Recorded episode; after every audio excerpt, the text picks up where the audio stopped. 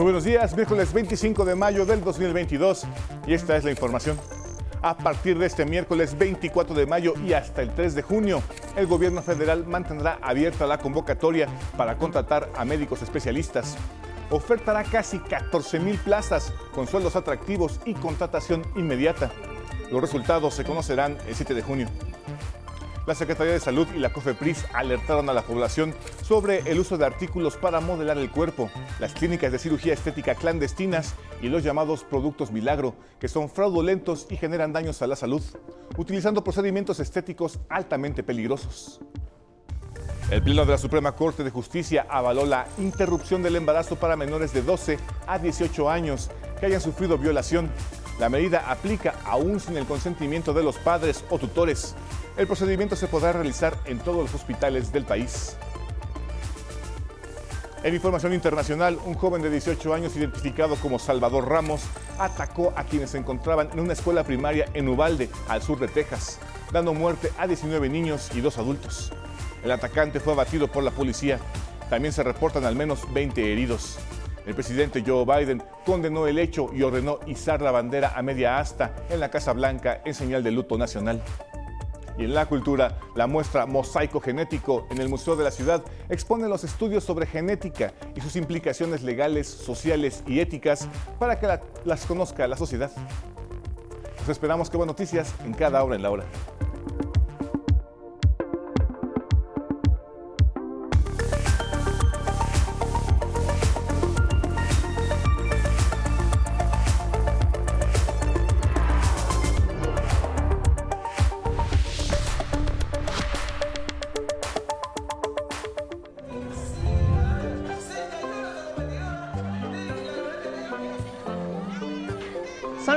Locos, el nombre de una caricatura conocida aquí en México, pero hablamos de Perú.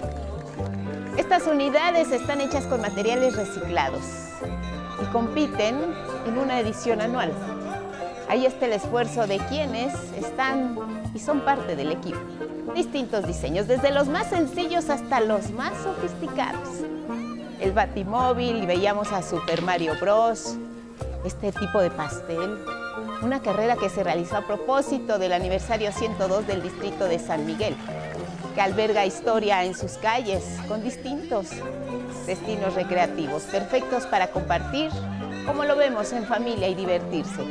Además de museos y restaurantes que gozan de variados y buenos platillos, esto es parte de lo que ocurre allá en Perú.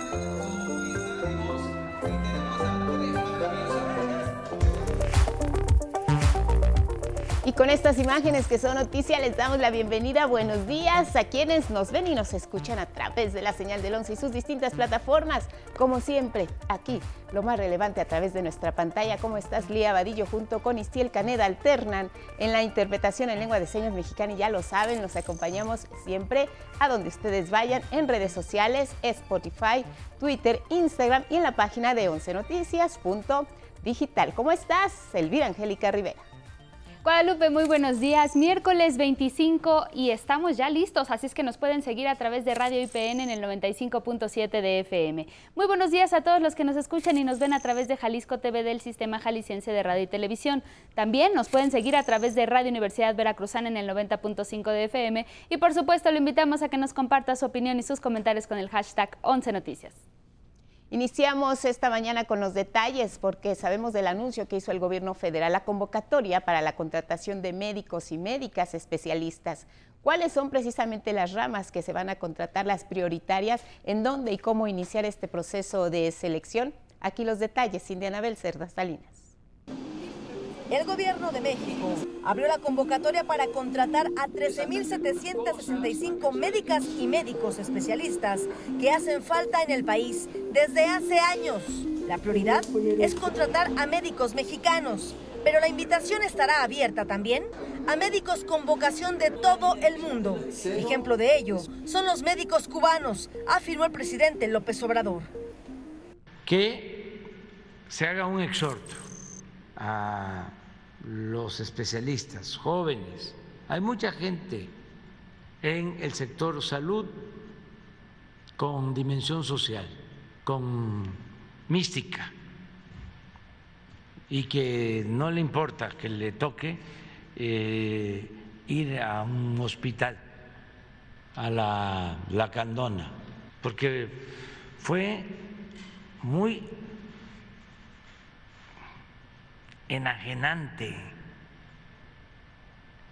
todo este periodo neoliberal. Y si hay médicos de Estados Unidos con esas características, los contratamos y si los hay en Francia, necesitamos que en todos los pueblos haya médicos donde se necesite. Las cinco especialidades con más demanda dejaron de formarse en años pasados por falta de becas, reveló el director del IMSS.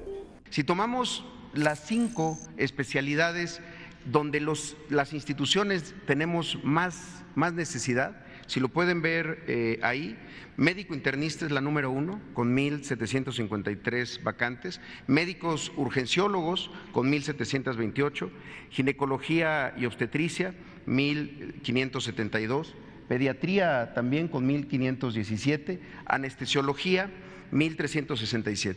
Justamente coinciden muchas de estas especialidades, sobre todo urgencias, los internistas o los anestesiólogos, de las que se dejaron de formar. Las plazas vacantes son para todos los institutos de salud del gobierno federal, IMSS, ISTE, PEMEX, INSABI. Todas son permanentes. Los interesados deberán ingresar a la página www.médicosespecialistas.gov.mx para llenar la solicitud.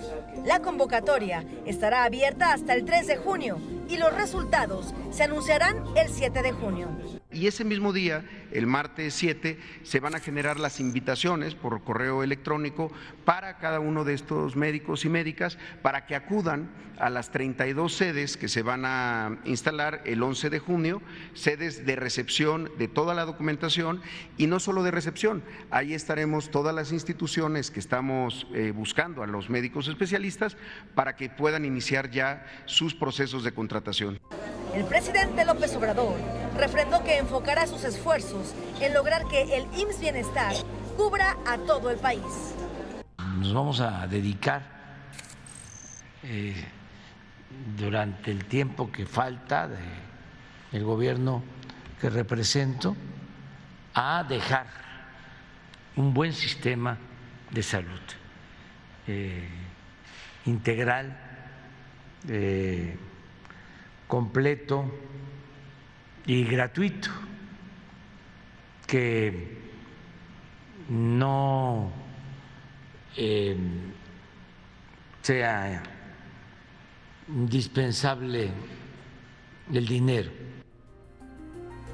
Con imágenes de Arturo García, 11 Noticias, Cindia Anabel, Cerda Salinas. En esta misma conferencia, la Secretaría de Salud y la Comisión Federal para la Protección contra Riesgos Sanitarios, COFEPRIS, alertaron a la población de tres peligrosas prácticas que atentan precisamente contra la salud.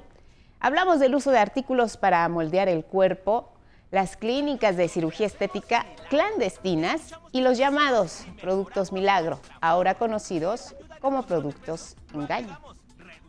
En nuestro país, como ustedes saben, hay gran demanda sobre servicios estéticos, en particular sobre la aplicación corporal de biopolímeros, mejor conocidos como modelantes, para modificar el volumen del cuerpo en esos casos. Sin embargo, estas sustancias pueden provocar daño grave, incluyendo la muerte hasta el momento, detalló la COFEPRIS, han sido clausuradas 78 clínicas clandestinas. Ahí se realizaban procedimientos estéticos de alto riesgo. Y en el caso de los productos engaño antes milagro, aquellos que prometen aliviar padecimientos, quitar dolores, curar sin presentar evidencia científica, hay una campaña de la mano con el Canal 11, el 11, para alertar a la población ante estos productos nocivos. Y con una alianza estratégica con el Canal 11 hemos eh, establecido y hecho una campaña de publicidad para poder eh, explicar lo que significa los productos engaño, antes productos milagro y mantener a la población alejada de ellos.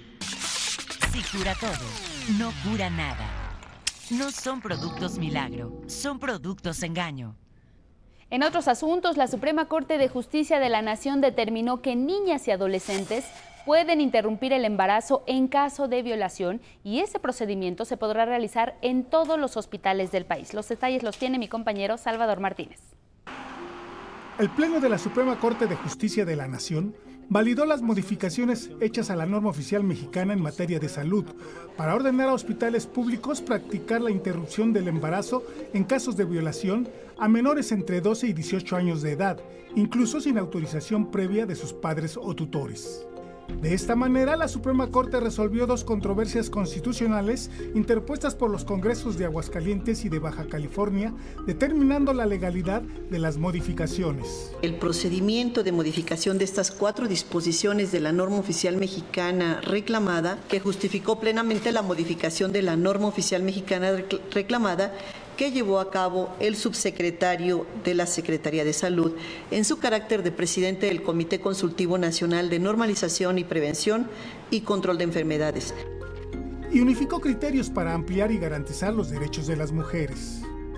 En los casos de violación, ninguna niña puede ser obligada a ser madre, ni por el Estado, ni por sus padres, madres o tutores. El Pleno calificó con mayoría de nueve votos como infundadas las controversias presentadas. Que las mujeres o personas afectadas mayores de 12 años de edad ejerzan su derecho legítimo a decidir sobre su maternidad en caso de que el embarazo sea producto del delito de violación. Con esto, la interrupción del embarazo a menores víctimas de violación ya puede ser aplicada en todos los hospitales públicos del país. Salvador Martínez, 11 Noticias. Y mire, la Secretaría de Salud dio a conocer que del 70% de pacientes que desarrollaron enfermedad grave por COVID, se ha detectado que en parte de sus comorbilidades pudiera haber afecciones a la salud mental. Ese será un tema que será abordado en el programa Diálogos en Confianza del 11. El secretario Jorge Alcocer invitó a no perdérselo. Por cierto, los invito a conocer que el próximo fin de semana arranca Diálogos en Confianza del Canal 11, que es una una, también una estrategia para ir eh, informando a la población y en este caso va a ser sobre la salud mental y su interacción, desde luego, con la enfermedad viral que tenemos todavía eh, que atender, el, el COVID-19. Además, el Gobierno de México informó que trabaja en la reestructuración de la atención psiquiátrica, que por décadas fue descuidada, al grado de carecer de hospitales especializados en este campo de la salud. Dijo que de, no ser, que de ser necesario se construirán clínicas u hospitales de salud mental. Vamos a otros asuntos. Arnoldo Martínez Verdugo falleció un 24 de mayo. Hablamos del año 2013. En justo homenaje a su trayectoria, sus restos fueron trasladados a la Rotonda de las Personas Ilustres. Fue una ceremonia solemne encabezada por el presidente de la República. La crónica es de mi compañera Denise Mendoza. En la ceremonia de inhumación y homenaje póstumo a Arnoldo Martínez Verdugo, el presidente Andrés Manuel López Obrador destacó que el legado del fallecido líder de izquierda fue demostrar que una transformación se puede lograr a través de la vía democrática y pacífica. Ahora ya sabemos de que esa vía electoral, democrática, pacífica, es posible para lograr una transformación profunda, estructural, radical, sin violencia. Agregó que Martínez Verdugo dirigió la lucha izquierdista para que se participara por la vía legal, a pesar de que la doctrina clásica del marxismo apostaba por transformaciones violentas. El mandatario federal destacó la honestidad del precursor del movimiento democrático de México. Lo otro que destaco es eh, la honestidad de Arnoldo. Que tiene que ver con los valores morales de los antiguos comunistas.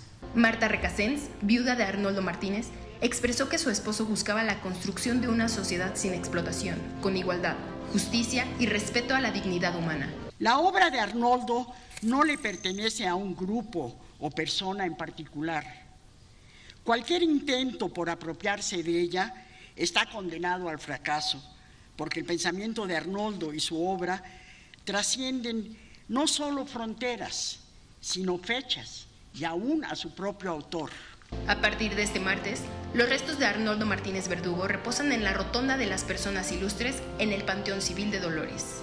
Con imágenes de Cristian Aguilar, 11 Noticias, Denis Mendoza. Pero ¿cuál fue la trayectoria que llevó a Arnoldo Martínez Verdugo de una hacienda sinaloense a convertirse en uno de los líderes comunistas más destacados del siglo XX e impulsor de los movimientos democráticos en México? Mi compañero Gilberto Molina precisamente nos presenta una semblanza. Arnoldo Martínez Verdugo fue uno de los líderes políticos más importantes de la segunda mitad del siglo pasado, considerado uno de los unificadores de la izquierda mexicana. Su lucha, junto a la de otros militantes de oposición, dio origen a la primera reforma electoral del viejo sistema político en 1978 que permitió al Partido Comunista Mexicano obtener su registro y participar en las elecciones del año siguiente, donde obtuvo 18 diputaciones. Arnoldo fue su coordinador parlamentario, una proeza para un partido clandestino hasta ese momento. Pero aquí se necesita la reforma democrática de fondo que todo mundo disponga de sus plenos derechos. Nació el 12 de enero de 1925 en una hacienda de Sinaloa, propiedad de latifundistas, cuyas condiciones recordaban el peor estilo porfirista de opresión a los trabajadores, dijo en alguna entrevista. Para evitar un destino de peón, se trasladó en 1940 a la Ciudad de México, impulsado por su padre. En la capital, Arnoldo se hizo sindicalista en la empresa de papel donde laboraba y no eran pocas las injusticias. Luego ingresó al Partido Comunista, donde lo sorprendió el movimiento estudiantil de 1968, de gran influencia en las causas populares. Se estaba produciendo realmente una situación nueva y una preparación para eh, entrar en el movimiento eh, obrero y popular de una manera distinta. Pero era, la situación era que de todas maneras eso se, se hacía muy difícil por otro lado, porque la represión también impedía que se desplegara. Después de la matanza de Tlatelolco, el Partido Comunista Mexicano, bajo su dirección, abogó por la excarcelación de los presos políticos y las libertades democráticas. Y en 1981 organizó Arnoldo un proceso inédito para fusionar a las distintas fuerzas de izquierda que dio origen al Partido Socialista Unificado de México, el PESUM, que lo postuló a la presidencia en 1982. Si en México se implanta un régimen democrático pleno, eso ayudará a los obreros, a los campesinos, a las capas medias, a la intelectualidad, a que entonces sus necesidades sean valoradas de otra manera a que su papel en la sociedad sea eh, este, eh, considerado en, en sus justas dimensiones. Fue también fundador del PRD. Las múltiples facetas de Arnoldo Martínez Verdugo abarcan la de pintor, historiador de la izquierda, editor, articulista e incluso sobreviviente de un secuestro perpetrado en 1985 por supuestos integrantes del Partido de los Pobres de Lucio Cabañas. Falleció el 24 de mayo de 2013 en la Ciudad de México a los 88 años de edad. 11 Noticias, Gilberto Molina. Ahí está la historia. Y vamos a hablar de lo que dijo el presidente López Obrador con este llamado a los ciudadanos de los seis estados. Habrá elecciones el próximo 5 de junio en estas entidades, entre ellas Tamaulipas, de la que hablaremos enseguida. Aseguró que la credencial para votar del INE, dijo el presidente, es el arma más importante para la democracia. Nos cuenta Cindy Anabel Cerda Salinas.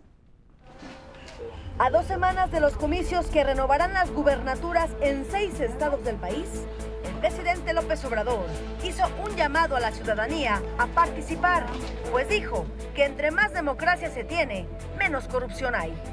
El llamado fue para los ciudadanos de Aguascalientes, Durango, Hidalgo, Oaxaca, Quintana Roo y Tamaulipas, donde se elegirá a gobernadores o gobernadoras, se renovará un Congreso local y 39 ayuntamientos. Al respecto, el presidente dijo que en la actualidad la mejor arma para la democracia es la credencial para votar. Ya no es el tiempo del reparto de las despensas, del frijol con gorgojo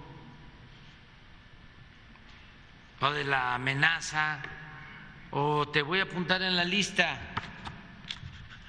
porque te va a tocar tu vivienda. Y el arma más importante del pueblo en una democracia, en el caso de México, es la credencial del lector. Enfatizó que cuando vota la mayoría es más difícil que se permita un fraude electoral. No es lo mismo que vote el 40% de los ciudadanos a que vote el 70%. Cuando pasa del 50%, ya es muy difícil el fraude. Y entre más participación, menos fraude. López Obrador dijo que la seguridad en las urnas es una obligación del Estado y de las autoridades locales. Quien infunde miedo le tiene miedo al pueblo. Así es, elecciones 5 de junio, Tamaulipas, el caso que analizaremos después de la pausa y también están con nosotros aquí en el estudio los autores del caso Viuda Negra. Va a ver qué historia, qué entramado político, investigadores, periodistas, colegas de Animal Político están esta mañana con nosotros. También revisaremos lo que ocurrió en los Estados Unidos. Este tiroteo terrible en una escuela, menores de edad, pequeñitos, inocentes Murieron alrededor de 21 víctimas hasta ahora. Hay muchos en el hospital. El presidente Joe Biden hizo un pronunciamiento muy severo el día de ayer desde la Casa Blanca donde lamentó que esto estuviera ocurriendo en los Estados Unidos al mismo tiempo que se hacía la pregunta, ¿en qué otro país del mundo ocurren este tipo de casos, tiroteos a plena luz del día? Al volver, la historia.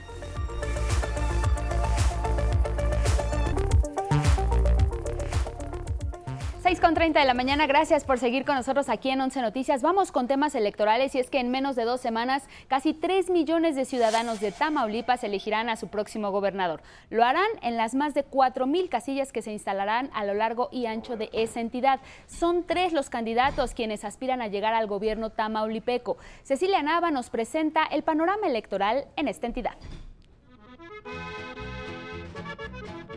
Tamaulipas es una de las seis entidades en las que se renovará la gubernatura el próximo domingo 5 de junio. Y en la disputa hay tres aspirantes que buscan suceder a Francisco Javier Cabeza de Vaca, del Partido Acción Nacional.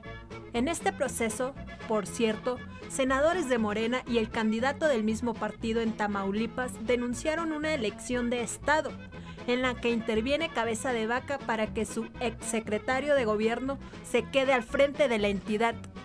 El 5 de junio están llamados a las urnas 2.737.311 tamaulipecos que podrán acudir a las 4.777 casillas que se instalarán en toda la entidad marcada por la presencia del crimen organizado, asesinatos y desapariciones forzadas, así como por el tráfico de migrantes.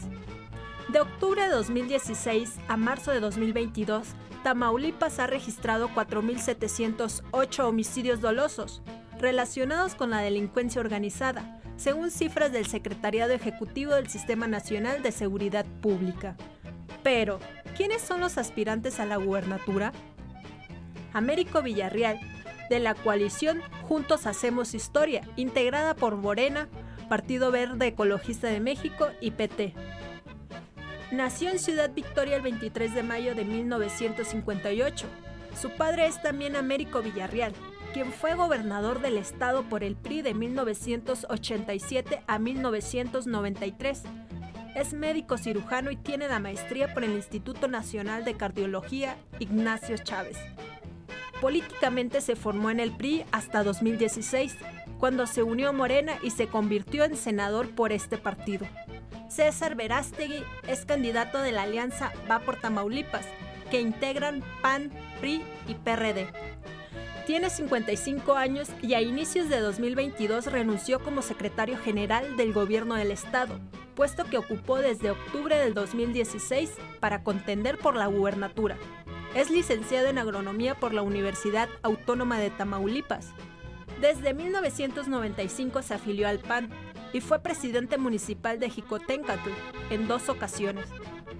En 2006 se convirtió en diputado federal y en 2014 presidente del Comité Estatal del PAN. También aspira a la gubernatura Arturo Díez, quien abandera a Movimiento Ciudadano. Tiene 59 años de edad, es empresario, dueño de la compañía Práctico Materiales y fue alcalde de Ciudad Victoria por el PRI. Es licenciado en agronomía y zootecnia su discurso en campaña es decir que está convencido de que Tamaulipas tiene que comenzar de cero y que quiere ser gobernador para decirle adiós a Mataulipas. 11 Noticias, Cecilia Nava.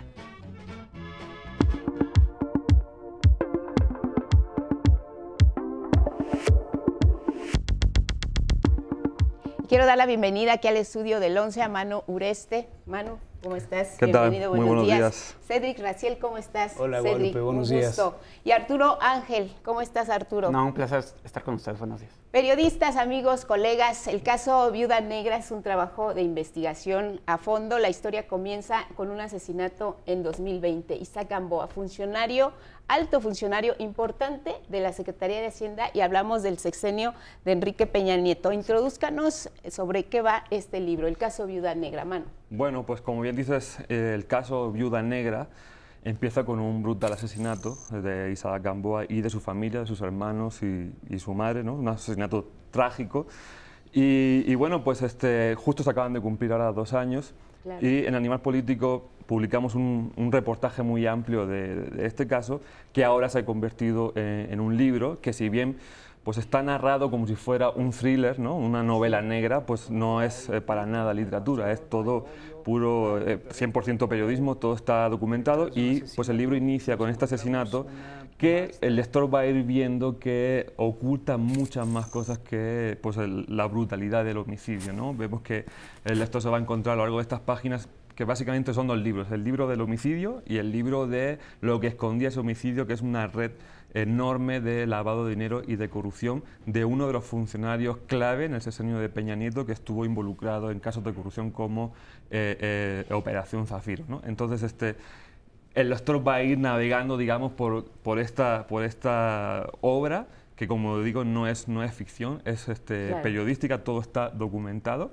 Eh, pero bueno, hay muchas interrogantes que se va a ir haciendo el lector y creo que, que el libro, la verdad es que fluye muy bien, se lee muy bien, porque maneja ese halo de misterio, pero todo está eh, documentado. Así es, Cedric. Eh, ¿Cuáles son precisamente esas preguntas que se hacen a lo largo eh, de la trama del caso Viuda Negra y que se van a ir, quisiera saber que, si nos puedes compartir, se van a ir respondiendo, digo, para no adelantar al público? Porque sí tiene este, este tipo de novela negra. La realidad supera la ficción, mm, Arturo. O sea, quienes se van mm. introduciendo en el tema ven que de un homicidio terrible, de una familia que prácticamente es ejecutada, se empiezan a descubrir toda esta red de corrupción. Hablamos de funcionarios públicos muy cercanos y con, con toma de decisiones dentro de la Secretaría de Hacienda. Y cuando hablamos de Hacienda hablamos de recursos, hablamos de dinero hacían llegar dinero por distintas vías, esta red de corrupción de lavado de dinero que nos eh, presentan en la historia, que el lector irá descubriendo. Pero ¿cuáles son esas preguntas clave que se hacen en este texto? Y vamos a conocer la respuesta al final, Cedric. Sí, Guadalupe. Bueno, lo primero es preguntarnos quién es Isaac Gamboa. Exacto. Eh, haciéndose esa pregunta, también las autoridades lograron eh, descubrir que detrás de, de, Isaac Gamboa y de su esposa Betsabe, que ahora mismo está en prisión preventiva acusada de, del homicidio. Eh, pues conduce a, la pregunta por la ruta del dinero. Eh, Isaac Gamboa era titular de la Unidad de Política y Control Presupuestario de Hacienda con Luis Videgaray. Eso es muy importante. Gamboa viene de trabajar con Luis Videgaray desde eh, que Videgaray era secretario de Finanzas de Peña Nieto en el Estado de México. Y se lo jalan y lo llevan a la Secretaría de Hacienda. No sé si te acuerdas que en, el gobierno de Peña hubo tres secretarios de Hacienda. Eh, Videgaray fue el primero.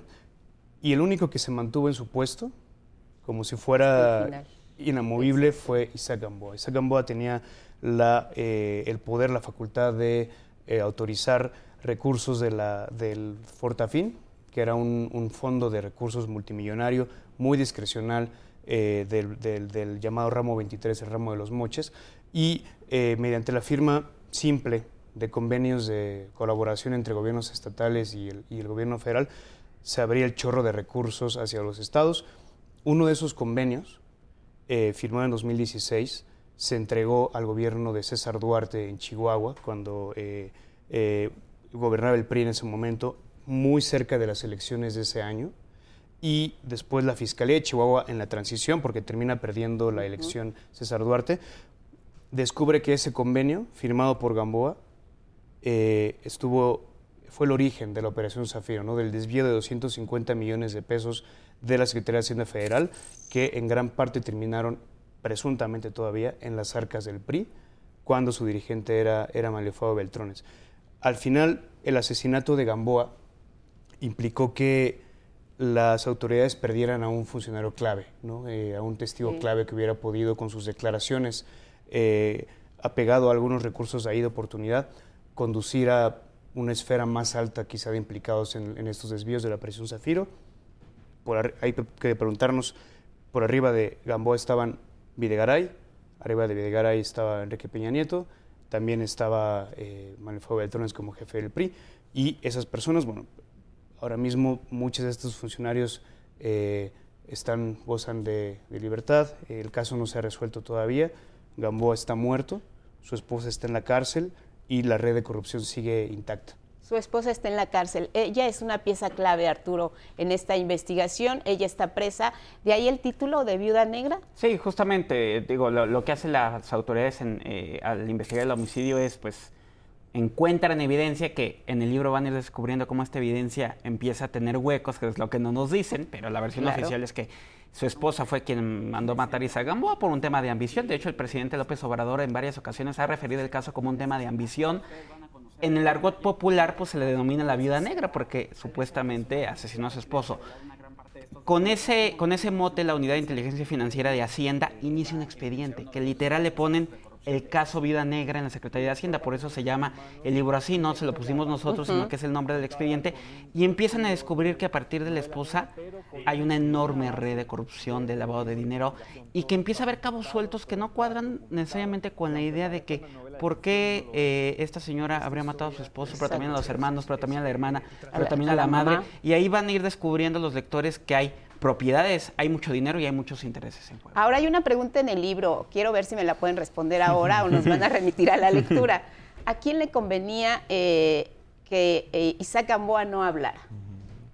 Es una pregunta que también hacen muchas autoridades ¿eh? con las que hemos platicado en Chihuahua, sobre todo, que es donde se investigó el caso Zafiro, cuando les comentábamos un poco que la, que la hipótesis central de la, de la Fiscalía de Morelos que investiga el asesinato es el crimen pasional, ¿no? Uh -huh. Ellos como que levantaban una ceja diciendo, uy, es que esto es muy conveniente, ¿no? Porque efectivamente con el asesinato de Gamboa, pues se silenció a uno de los posibles testigos clave para investigar este caso de corrupción, ¿no? Entonces, y al más alto nivel, más porque alto hablamos nivel, ¿no? del el exsecretario de Hacienda y hablamos del expresidente Enrique claro. Peña Nieto. Exacto. Entonces, ¿A quién le convenía? Pues a, a, a, mucha gente, ¿no? Este, por eso, como dice mi compañero Arturo, durante el libro mm, van a ir navegando en esto de ¿fue ella o no fue ella? Porque nosotros muchas veces hasta escribiendo el libro hay esas lagunas, hay esas dudas, hay otras propiedades ocultas de otras personas que se pudieron ver beneficiadas con este asesinato. Entonces, sí, lo que voy a hacer es pues, remitir a la lectura, porque creo que ahí van a poder formarse un mejor este juicio ¿no? de lo que pudo haber sucedido. Claro, ahora no estamos en el terreno de los supuestos porque ustedes son periodistas de investigación, ustedes eh, han seguido la huella del caso a raíz del asesinato en 2020, como dices, en Animal Político fue un artículo, uh -huh. una nota periodística, después ha derivado en la investigación que ustedes tres han realizado. Eh, las autoridades, eh, pues eh, parece ser que el caso ya está ahora en manos de la Fiscalía General de la República por todo el contexto que irán descubriendo a lo largo de la historia. Ahora, ¿qué es lo que nos muestra este retrato del caso Viuda Negra, de esta red de corrupción, de esta red de lavado de dinero? Pues hasta ahora no hay nadie más que la viuda en la cárcel y al parecer otra persona que participó también en el multihomicidio ¿Qué nos muestra? ¿Qué, qué nos revela acerca de, del entramado político, de la red de corrupción? ¿Hacia dónde nos lleva Arturo? Sí, creo que ahí eh, eh, eh, la periodista Gabriela Barquetin, que además nos hizo el, el honor de hacer el prólogo, creo que lo define muy bien. O sea, es muestra de un sistema que, de corrupción y de impunidad que sigue funcionando, que está dispuesto a llevar estos actos ilegales hasta las últimas consecuencias y que incluso está dispuesto a matar para que la verdad no se sepa, ¿no? Entonces, creo que la historia justamente nos va desentrañando y por eso me parece que es una historia lamentable y fascinante a la vez porque conjuga estos elementos de corrupción, violencia, impunidad. De hecho, cuando hablábamos de la vida negra y esta telaraña, ¿no? Se piensa en la telaraña por esta araña de la vida negra, pero también por la red de lavado de dinero, que es una telaraña de empresas fantasma. Entonces, creo que nos muestra, la verdad, y lamentablemente, las peores facetas de la corrupción, de la injusticia y de la violencia que lamentablemente azotan en México. Cedric, ¿qué te gustaría que ocurriera con esta publicación? Pues que se descubriera la verdad, eh, ahora mismo las, las pistas que, que, nosotros encontramos eh, nos dejan también un, un, sabor de boca muy, muy, muy, muy agrio porque eh, pues parece que la red que, que, construyó Isaac Gamboa y los funcionarios a los que sirvió esta red siguen intactas. O sea, insisto, hay, hay, hay un, un exfuncionario muerto, su familia también masacrada, y esta red tan sigue operando que también encontramos eh, evidencias de desvíos de recursos a esta red, ya no en el sexenio de Peña, sino en este. Y eso sigue en investigación, pero la red, insisto, ahí sigue, sigue operando. Entonces, sí nos gustaría que eh, casos como estos, eh, grandes casos de corrupción, investigados y debidamente documentados, condujeran a, pues que por alguna vez en el país podamos tener claro verdaderamente detenidos, este, gente enjuiciada, culpables, pero a más alto nivel también y que por fin estas redes de corrupción comiencen a dejar de existir en nuestro país. Tomo dos, Manu, ¿da para más? Pues yo creo que sí, pero bueno, ya de momento vamos Habrá a... que hablar con editorial, ¿no? Exacto, de momento vamos con el primer, con la primera ejemplar, ¿no? Pues ahí está, ¿no? Sí, por lo pronto pues los invitamos a que lo, a que lo, a que lo compren, ya está en las librerías. Sí hay, sí hay más historia que contar, pero bueno, evidentemente también depende de que el interés que despierte en la gente, entonces ya lo pueden encontrar. Y lo que es, es que nos gustaría que sucediera que la gente lo lea y que con ello nos ayuden a exigir respuestas y, y que se y amarren estos cabos sueltos, ¿no? Muy bien, pues ahí está Editorial Grijalvo, está en plataformas, está en audiolibro también. Gabriela Barkentin está en el prólogo y pues ellos son colegas que han estado siguiendo muy de cerca esta pista, periodistas de investigación en Animal Político. Gracias Manu, Cedric, Arturo, gracias, a los tres. Gracias a ti, Guadalupe. Felicidades. Muchas gracias. Y hay que seguir con el periodismo de investigación en México, Así es. que hace muchísima falta. Seguiremos. Gracias. Gracias. Seguiremos y nosotros con ustedes también en este caso, el caso Viuda Negra. Ahí está el libro. Tenemos más ciencia, Alex García.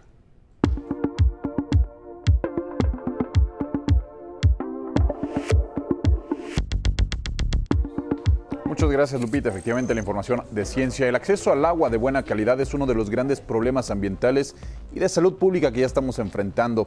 Ante esta situación urgen soluciones creativas y accesibles, como la que un grupo de estudiantes de secundaria desarrollado en los Estados Unidos. La historia. Mientras que la pandemia obligó a escuelas de todo el mundo a operar de manera remota, con clases en línea, una profesora de química en Estados Unidos conformó un productivo equipo de trabajo con estudiantes de secundaria.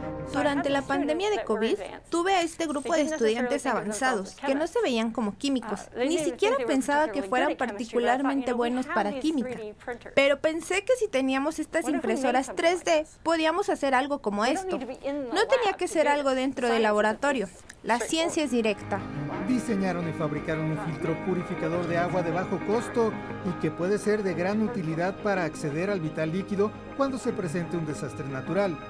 En realidad no se trata solo del plomo en el agua, ¿cierto? Es la carcasa del filtro en sí misma lo que es interesante. De nuevo, la química es bastante simple para eliminar el plomo, pero la propia carcasa del filtro puede usarse para eliminar otros tipos de toxinas junto con bacterias y otros tipos de metales. Entonces, si por ejemplo, una comunidad está afectada por un huracán o un terremoto, este filtro puede ser usado para eliminar los contaminantes del agua y hacerla segura. La profesora dice que está satisfecha con los resultados de su materia, pues sus alumnos no se van solo con una calificación en una boleta, sino con la experiencia de desarrollar un producto innovador. No creo que nuestros estudiantes tengan un beneficio de una clase con un ritmo acelerado y que se basará en exámenes.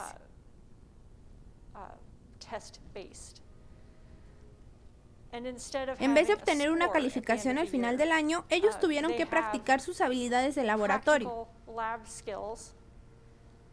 Ahora son citados en una revista de la Sociedad Americana de Química y desarrollaron habilidades que ahora mismo ya pueden comercializar. Realmente disfruté aprender nuevas cosas. Todo el curso de esta materia fue algo que tuvimos que avanzar y aprender para poder lograr nuestro objetivo. Para mí fue como darme cuenta que tenía que buscar todos los libros de química y leer capítulos enteros para entender el tema. Esta herramienta puede fijarse a los grifos y puede eliminar metales pesados del agua. Además, está fabricado con plástico biodegradable, por lo que estiman que el costo de cada filtro sea de un dólar. Con información de Alejandro García Moreno, 11 Noticias. Un equipo internacional de científicos evaluó el estado en el que se encuentran 585 arrecifes de coral alrededor del mundo, analizando la abundancia, también el tamaño de 1.110 especies de peces arrecifales obtenidas en más de 9.000 colectas en los océanos Pacíficos, Índico y Atlántico. Los resultados indican que deben emplearse estrategias locales de conservación, considerando todas sus funciones ecológicas de este hábitat. La investigación, publicada en la revista Nature Ecology and Evolution, participó también el doctor Jesús Ernesto Arias del Centro de Investigación y Estudios Avanzados, el CIMBESTAF, Unidad Mérida. La información de ciencia.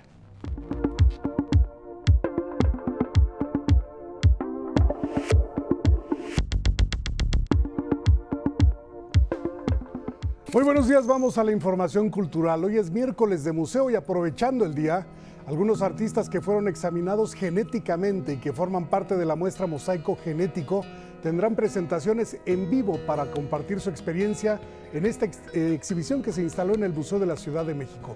Mauricio Romo tiene los detalles.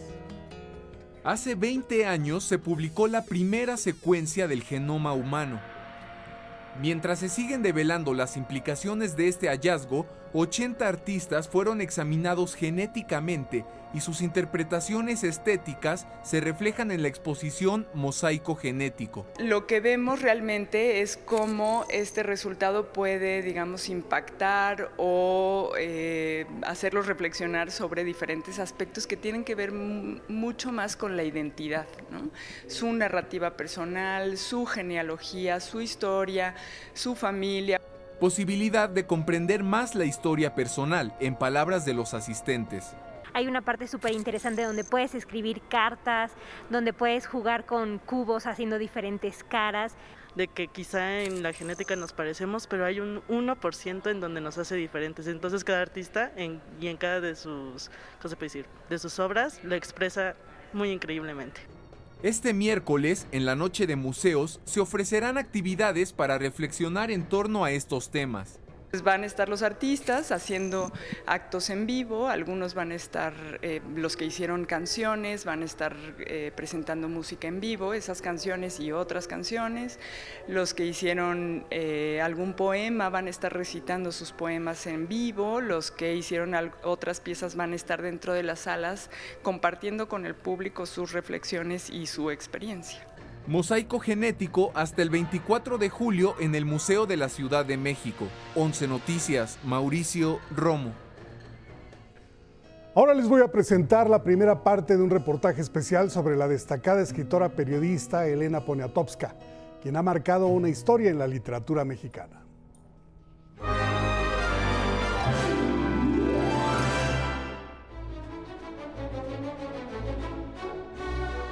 Días festivos vive la escritora Elena Poniatowska a propósito de su feliz arribo a las nueve décadas de vida.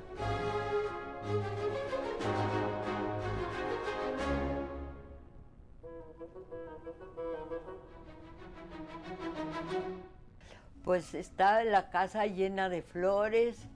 Acabo de regresar de la UAM, Xochimilco, donde me hicieron así con pues un agasajo, eh, con ricos panecitos y con muchas palabras de gran cariño, así que vengo muy feliz. Entre la presentación de los dos tomos de su libro más reciente, El amante polaco, las múltiples entrevistas que ha concedido a últimas fechas y los festejos por su cumpleaños, llegar a los 90 años ha sido un proceso intenso. ¿Qué está significando cumplir 90 años, Elena?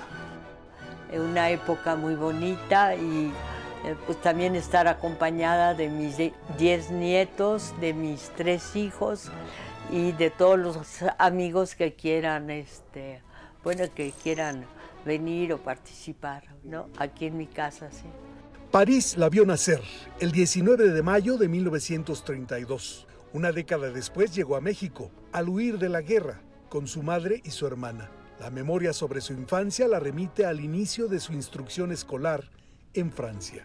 Yo fui a lo que se llama la escuela comunal y de veras tenía miedo de, de quedar mal, de hacer algún... En esa época los tinteros estaban en, adentro, clavados en, el, los escritorios, en el pupitre. Y mi terror era manchar mi cuaderno al llevar la tinta con el plumo, porque eran plumones. Usted es muy joven, eso no le tocó porque ya eran los, las llamadas plumas atómicas. Me tocó lidiar con la tinta y me tocó también, bueno, que eh, había mucha severidad en la escuela, no había, no, no eran así de manga ancha. Cuando llegué a México sí encontré que los maestros eran muy, muy, muy consentidores. Poniatowska oficialmente posee seis nombres. Helen, Elizabeth, Luis, Amelie, Paula, Dolores. Eh, mi, mi, madre este, era, era mexicana, su apellido era Amor, y entonces este, durante la guerra, como ella, ella manejó una ambulancia, y mi padre fue soldado durante toda la guerra mundial, no lo vimos. Entonces mi madre decidió traernos a México, teníamos aquí nuestra abuela materna, que era un, pues de veras un ser muy excepcional. Y, por eso llegamos y por eso yo creo que pertenezco a México. ¿No? Yo digo, viene de una familia aristócrata de los dos lados, porque eran aristócratas, digamos, de Polonia, del rey de Polonia, pero de los mexicanos, los Amor, los Iturbe, esa aristocracia porfiriana, ¿no? Y esa mezcla, pues ella ya tenía un destino de niña rica para desarrollarse, casarse bien y de repente que le sale lo escritora, ¿no? Y el mundo y el descubrimiento de México y entonces se ha ido desmarcando, ha ido muy en contra de veras de lo que el destino le tenía deparado. Una, una niña bien, pero bien en verdad, porque ¿Cuántas niñas bien aspiran a tener un título en su casa de, de princesa? Eh? Y ella me lo ha dicho, le digo, entonces tú eres princesa, dice, lo soy. ¿Tienes títulos? Los tengo. Y le dije, ¿y tu corona? Me dice, ¿no la ves? Luego se hizo unos cuernos con las manos y dijo, es esta. Es muy paradójico, pero además es muy bonito porque finalmente es una princesa genuina, Elena, una princesa que finalmente encontróse a sí misma a través de la literatura y que cualquier mujer de cualquier condición, de cualquier tipo de clase social y de cualquier hija de cualquier tipo de profesión o de oficio, pues puede llegar y soñar a ser una princesa. Todas las mujeres deberían ser princesas como Elena. Bueno, pues ahí está la primera de varias partes de este reportaje especial sobre Elena Poniatowska. Vamos a hacer una pausa y regresamos, así es. Oye, Miguel, no es la primera vez que tú platicas con Elena, con Elenita, como uh, la conocemos uh, cariñosamente. ¿Qué es lo que descubres en cada entrevista de ella? Algo que, que digas, wow, ¿cuánto, tiene, ¿cuánto tienen que contar, no? La memoria, la sí. memoria con el rescate de datos como si tuviera un libro a un lado o le estuvieran dictando, es una memoria prodigiosa. Y además, como periodista, es un reto porque ella acaba haciéndote preguntas. Claro. y además, cuando te hablaba de la decía, Usted es muy joven, pero pues Miguel se conoce la trayectoria de todos y a cuántos no has entrevistado. Seguiremos atentos. Miguel, a lo que venga con esto y más de cultura al volver de la pausa.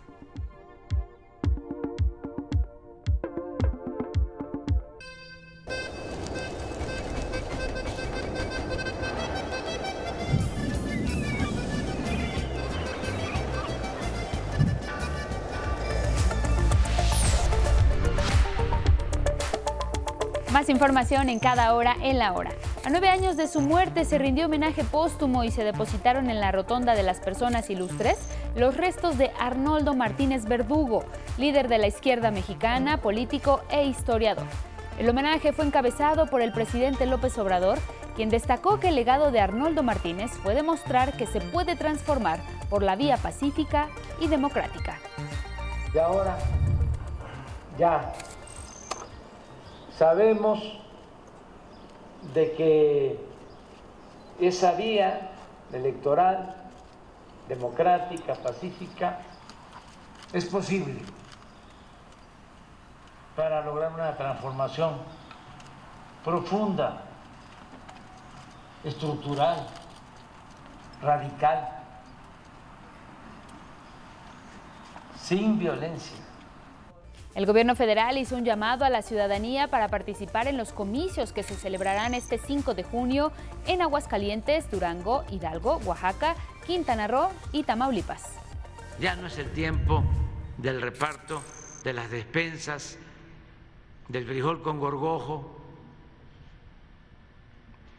o de la amenaza o te voy a apuntar en la lista porque te va a tocar tu vivienda. Precisamente este 5 de junio en Tamaulipas podrán votar alrededor de 2.800.000 ciudadanos por alguno de los tres candidatos que buscan suceder al actual mandatario Francisco Javier Cabeza de Vaca. En las últimas semanas el proceso electoral en Tamaulipas ha estado marcado por denuncias de una elección de Estado, la presencia del crimen organizado, asesinatos y desapariciones forzadas, así como por el tráfico de migrantes. En el mundo, en Colombia, la violencia ronda a los candidatos presidenciales. Ante las amenazas recibidas a lo largo de su campaña, Gustavo Petro, quien puede ser el primer presidente de izquierda en gobernar ese país, debe estar rodeado de un fuerte dispositivo de seguridad con escudos, chaleco antibalas y camionetas blindadas. Los colombianos no tenemos en nuestros genes la violencia. Los colombianos lo que no hemos podido es construir una nación. Los y las colombianas lo que no hemos podido es tener oportunidades.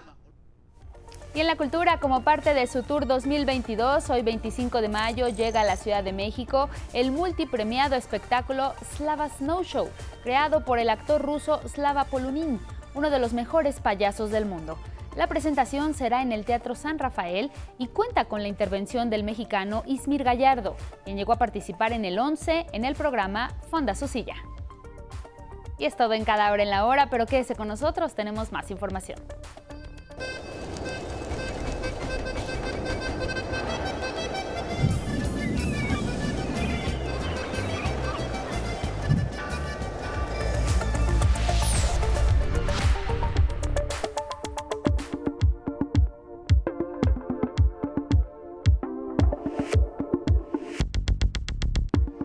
Continuamos con cultura. Llega a México Snow Show, espectáculo internacional interpretado por payasos con efectos visuales, música y mímica, en donde el mexicano Ismir Gallardo tiene una destacada actuación.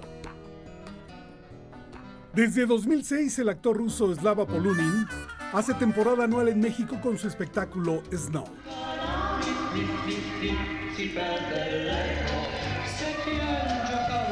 Escenificación de situaciones sorpresivas e hilarantes acerca de temas universales como el miedo o el dolor. Creada en 1993 y que se ha presentado en más de 80 países, es interpretada por payasos con efectos visuales, música y mímica. En 2006, un actor mexicano, Ismir Gallardo, se acercó a Slava y tras conocer su forma de interpretar a un clown, lo integró a la compañía durante varias giras de 2006 a 2010, la primera en Nueva York. Y luego este, llegó también Corea del Sur y Brasil y México cuatro veces. Andan a la banca 10 años. Del 2010 al 2020, y bueno, vino la pandemia, que eso no cuenta. Y ahorita otra vez me invitan de nuevo y este, y bueno, pues ahí voy.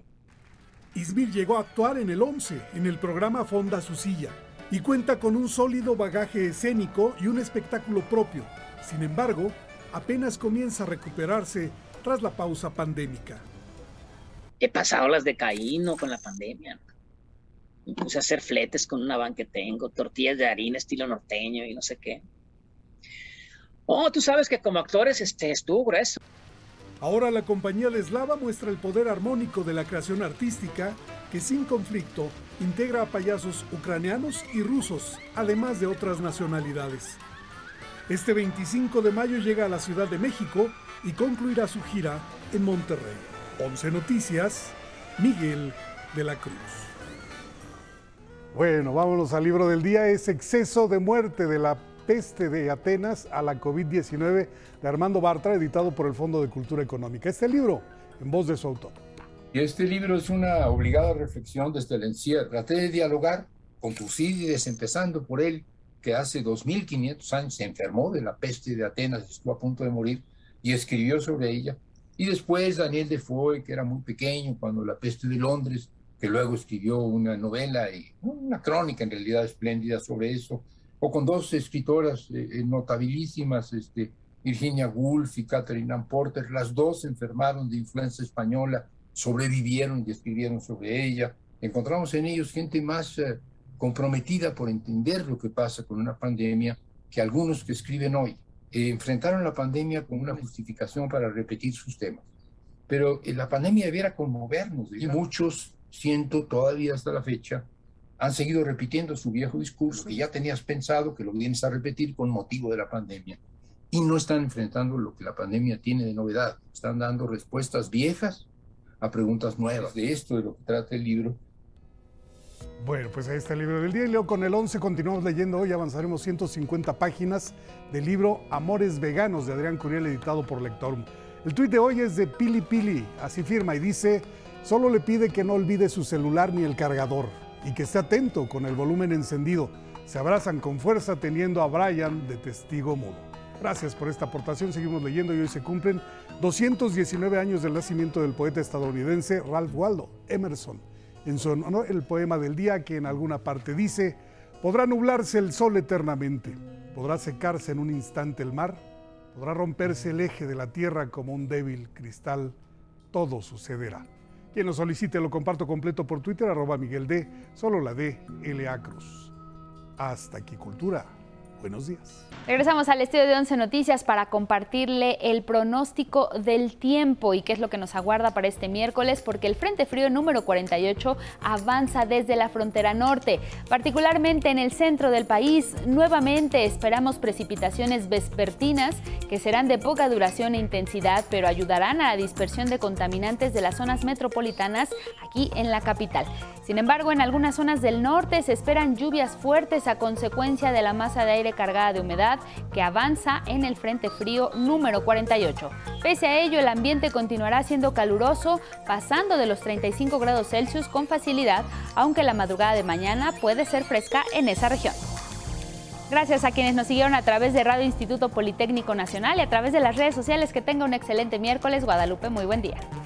Igual para ti, Elvira Angélica Rivera, gracias en casa por su atención y compañía. Viene Diálogos en Confianza. Buenos días.